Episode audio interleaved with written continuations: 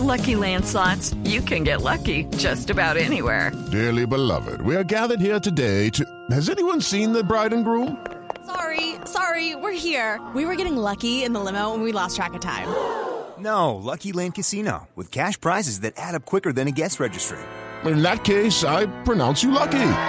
Play for free at LuckyLandSlots.com. Daily bonuses are waiting. No purchase necessary. Void where prohibited by law. 18 plus. Terms and conditions apply. See website for details.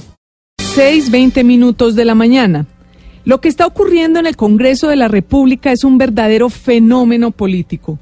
Me refiero a la aprobación ayer de la reforma que permitirá ampliar el periodo de alcaldes y gobernadores dos años más. Es decir, que los gobernantes de hoy ya no entregarían el poder el 31 de diciembre de 2019, sino en el 2021. La Comisión Primera de la Cámara funcionó como una aplanadora y con una votación de 22-6 aprobó la reforma en primer debate.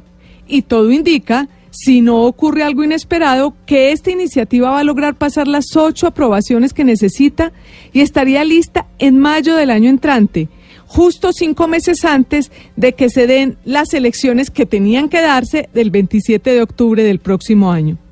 Esa conclusión es de matemática simple. El proyecto, al proyecto lo apoyan los partidos mayoritarios, Cambio Radical, Centro Democrático, la U, el Partido Conservador y el Liberal. Esto en votos se traduce en 143 de 172 votos en la plenaria de la Cámara, que es donde se dará el próximo paso, y 77 de 108 votos en el Senado.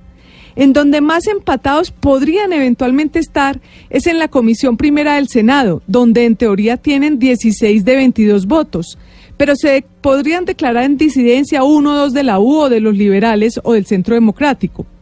Esto que está pasando deja varias conclusiones. La primera es que el Congreso decidió gobernarse solo.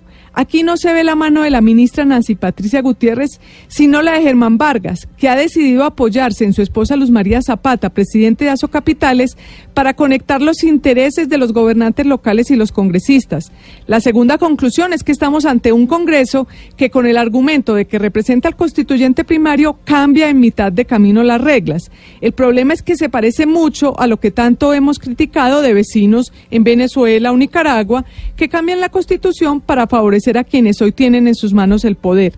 Las explicaciones con las que han sustentado este trascendental cambio son dos, que nos podemos ahorrar 409 mil millones de pesos al unificar las elecciones regionales y las nacionales y que es necesario, por eficiencia del Estado, unificar los planes de desarrollo nacionales con los locales. Sin duda se trata de un buen intento por convencer, pero es evidente que lo que les interesa es mantener a los gobernantes que están hoy en el poder o que no lleguen los que pueden llegar y es que los cinco partidos mayoritarios tienen 28 de las 32 gobernaciones y más de 700 de los 1.102 alcaldes. ¿O por qué no se propone esto para los que comenzarían en enero de 2020? Y aunque hay quienes creen que se puede caer por inconstitucional, hay que tener en cuenta que una vez los actos legislativos pasan sus ocho vueltas, se promulgan y entran en vigencia, es decir, no tienen que esperar el aval de la Corte. Lo único que podría parar esta planadora es el hecho de que varios de los partidos están divididos por dentro y podrían crearse disidencias importantes.